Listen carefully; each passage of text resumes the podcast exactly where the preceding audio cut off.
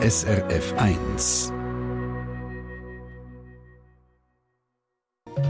SRF 1 Espresso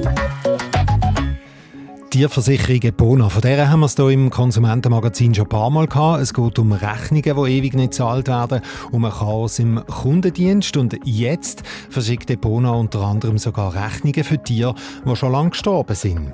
Ja, das ist dann schon ein bisschen sehr deftig, oder? wenn du sozusagen eine neue Prämienrechnung bekommst für ein totes Tier. Also eine Bonafrust zum x Und dann haben wir es vor Zuglärm. Wenn Züge vorbeifahren, hört man so ein richtiges Tack, Tack, Tack, Tack, Tack, Tack, wie wenn irgendetwas nicht rund laufen würde. Ja, woher kommt das, möchte auch mal wissen. Die Bahnunternehmen haben nicht so Freude an dieser Frage. Ich bin der Stefan Wietrich. Guten Morgen. Ähm, Andreas Balzer, sein Kater, der Louis, der lebt nicht mehr, und zwar schon lange nicht mehr. 2019 ist das Tier gestorben. Er hat der Louis dann natürlich abgemeldet bei der Tierversicherung Bona und hat gedacht, die Sache sei erledigt. Die Bona, die hat den Kater aber fast drei Jahre später wieder auferstehen Die Van Hafner. Und zwar Mitte November letztes Jahr.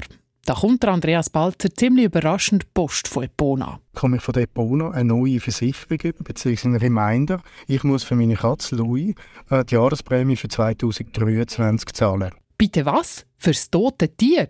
Ja, Prämienrechnung für Ihre Tierversicherung steht im Brief, inklusive Polissennummer vom Kater Louis, was es seit bald drei Jahren gar nicht mehr gibt. Ich habe das angeschaut und zuerst dachte ich, ich lese nicht richtig habe es nochmal durchgelesen und dann habe ich gedacht, okay, EDV ist schwierig, aber wie man ähm, abgeschlossene Versicherungen wieder kann führen holen, zeigt, dass die EDV absolut keine Ahnung hat, was sie macht.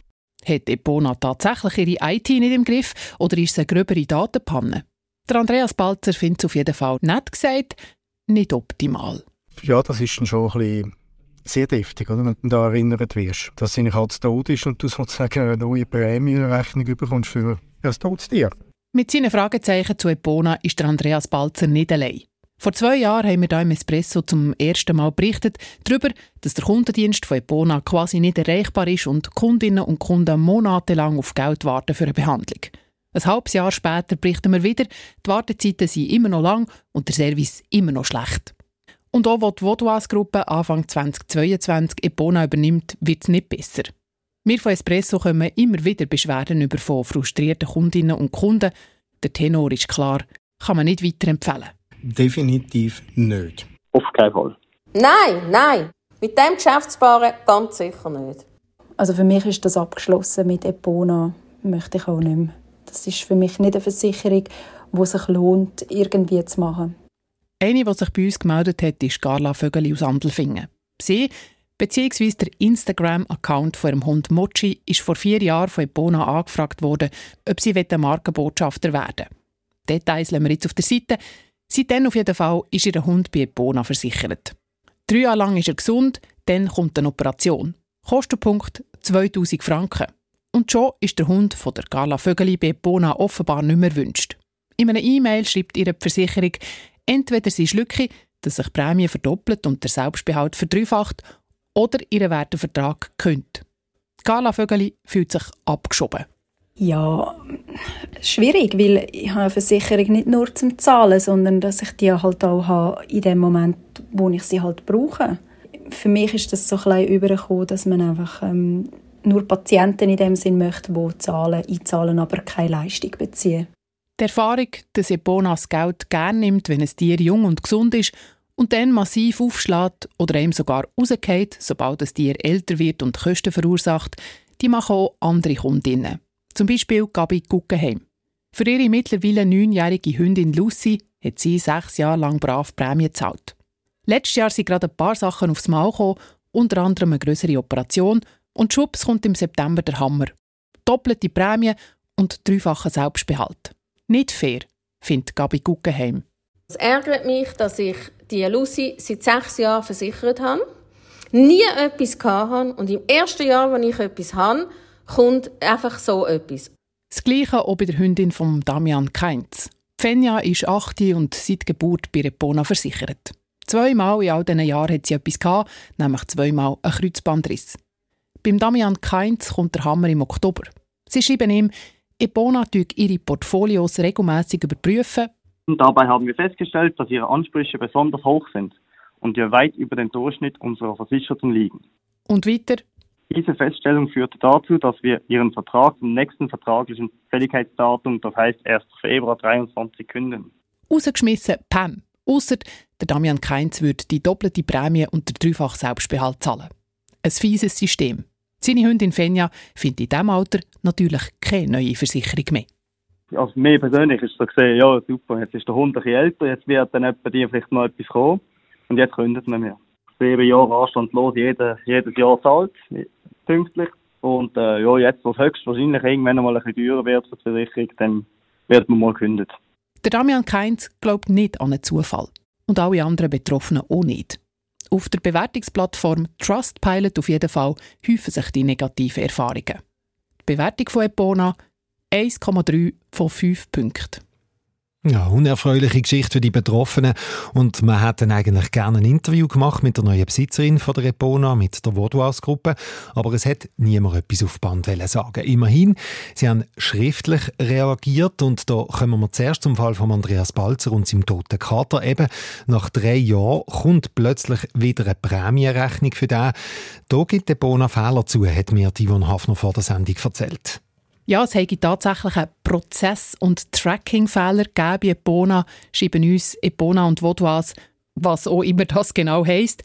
Das tut mir leid und man hätte das Problem jetzt sofort behoben.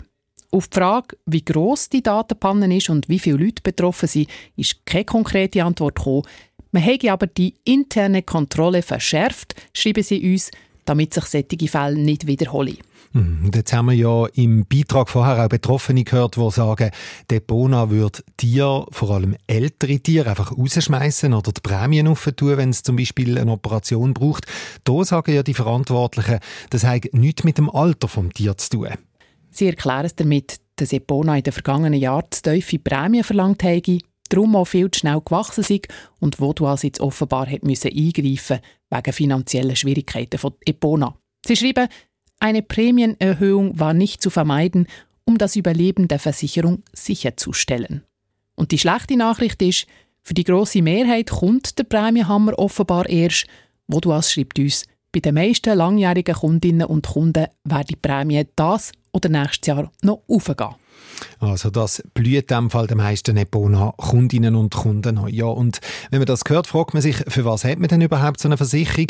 Würde man nicht gescheiter einfach selber Geld in eine Kasse auf die Seite tun, wo man dann im Fall der Fälle fürs Tier kann brauchen kann? Entscheidungshilfe gibt es bei uns online, srfch-espresso. Das ist SRF 1 am Montagmorgen, wir haben 21 ab 8 Uhr.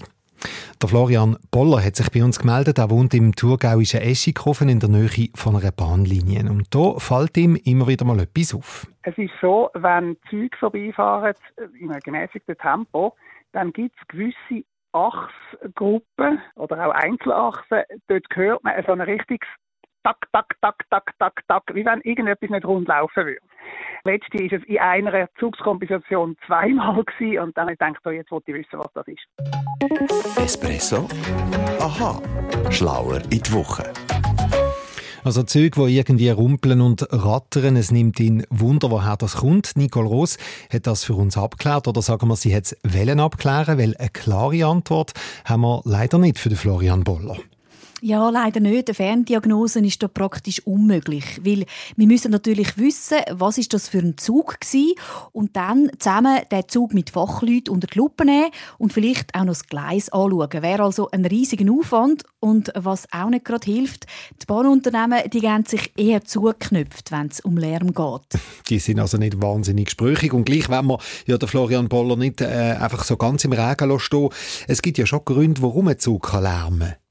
Ja, aber das sind halt ganz verschiedene, sagt der Konradin Knabenhans, Mediensprecher von der Südostbahn. Es können die Rädchen sein, der Schotter, die Schwelle, die Schiene. Und wenn es an einer Strecke entlang zu einer erhöhten Lärmbelastung kommt, dann muss man ganz genau im Einzelfall anschauen, warum es dort zu diesen zusätzlichen Lärmemissionen kommt. So ganz pauschal kann man das nicht beantworten. Mhm, aber gibt es denn einen Grund, der vielleicht am wahrscheinlichsten ist? Also wir haben äh, gehört, die Rädchen können schuld sein und da erinnern sich vielleicht die einen oder anderen ans Cobra-Tram Zürich. Das hat vor rund zehn Jahren ziemlich Schlagzeilen gemacht, weil sich die Rädchen mit der Zeit abgenützt haben und nicht mehr ganz rund gelaufen sind. Äh, die sind ja dann ziemlich laut durch die Stadt gerumpelt. Ja, das könnte auch beim Zug, wo der Florian Boller gehört hat, der Fall sein, weil abgenützte Rädchen, die gibt es natürlich auch bei den Zügen. Das Phänomen heißt in der Fachsprache Polygonbildung. Eben, dann sind sie nicht mehr ganz rund und machen einen entsprechenden Lärm. Die Bahnunternehmen, die wissen das aber und überwachen darum die Rädchen automatisch. Verkehrsbetrieb der Stadt Zürich, VBZ, die haben dann so ein System entwickelt und das gerade in Cobra-Trams eingebaut. Und das meldet, wenn es abgenutzte Rädchen erkennt. Dann heisst ab in die Werkstatt, es ist wieder Zeit, zum Rädchen rundschleifen. Und so System zum Rädchen überwachen gibt es in diesem Fall auch bei anderen Bahnunternehmen? Ja, auch die SBB arbeitet mit so automatischen Überwachungssystemen, hat mir die Mediensprecherin Sabrina Schellenberg gesagt. Die sind auf dem Schienennetz eingebaut und auch die erkennen also Rädchen, die nicht mehr ganz rund sind und lärmen automatisch. Das ist aber wirklich etwas, was sehr selten vorkommt. Wir haben auch entsprechend nur sehr vereinzelte Rückmeldungen zum Lärm von durchfahrenden Zügen. Die SBB sagt also, Lärm wegen so abgenützten Rädchen gäbe es selten und gleich gibt es Warum passiert denn das eigentlich? Also spannend ist zum Beispiel, dass sich die Rädchen von einer S-Bahn stärker abnützen wie die Rädchen von einer Intercity, weil die S-Bahn immer wieder anhaltet und dann wieder abfährt. Mhm, also das heisst, Bremsen hat in Fall einen grossen Einfluss? Ja, vor allem stark bremsen sei schlecht für die Rädchen von einem Zug, sagt der Konradin Knabenhans von der Südostbahn. Also ganz extreme Schäden, sogenannte Flachstellen, passieren dann, wenn das Rad nicht mehr über das Gleis dreht, sondern rutscht. Ähm, das passiert bei starken Bremsungen, bei extremen Witterungseinflüssen. Und darum würden bei Ihnen die Rädchen in der Werkstatt regelmäßig mit einem Laser auf Schäden überprüft und auch alle 250.000 Kilometer neu geschliffen, respektive reprofiliert, wie das die Pendler sagen. Was auch einen Einfluss hat, ist die Strecke, die die Züge fahren.